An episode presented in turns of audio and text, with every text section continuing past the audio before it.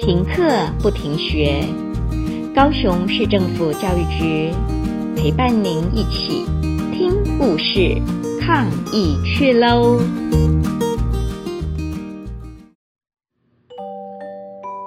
I talk like a river.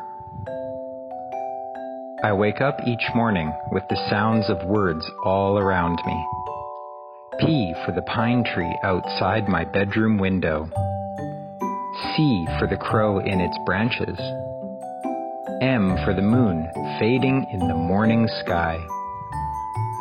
I wake up each morning with the sounds of words all around me, and I can't say them all. The P in pine tree grows roots inside my mouth and tangles my tongue. The C is a crow that sticks in the back of my throat.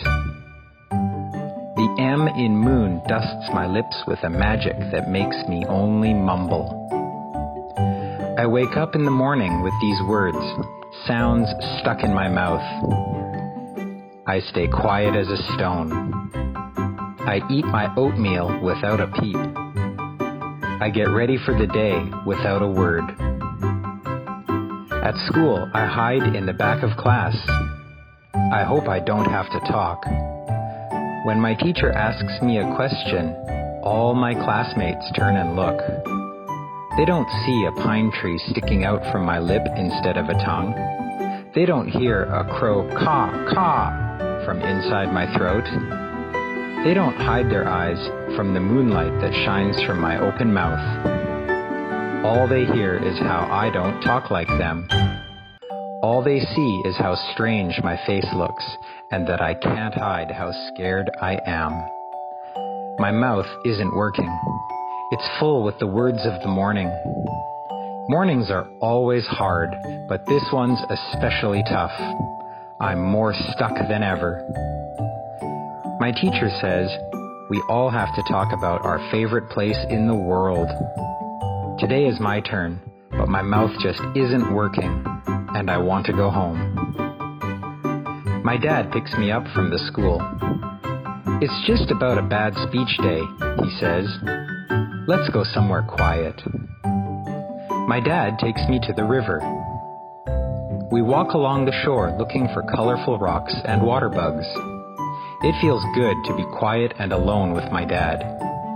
But I can't stop thinking about my bad speech day. All those eyes watching my lips twist and twirling.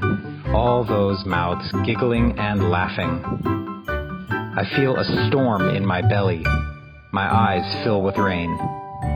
My dad sees I am sad and pulls me close. He points to the river and says, See how that water moves? That's how you speak. I look at the water, bubbling, churning, whirling, and crashing. My dad says I talk like a river. That is what I like to remember to help stop myself from crying. I talk like a river. Or from not wanting to speak at all. I talk like a river. When the words around me are hard to say, I think of the proud river, bubbling, churning, whirling, and crashing. And I also think of the calm river beyond the rapids, where the water is smooth and glistening. This is how my mouth moves. This is how I speak. Even the river stutters, like I do. I wake up in the morning with the sounds of words all around me.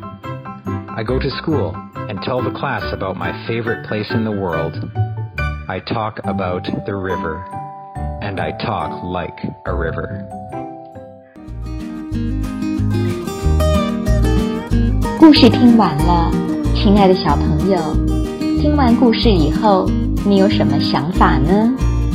可以跟你亲爱的家人分享哦。欢迎继续点选下一个故事。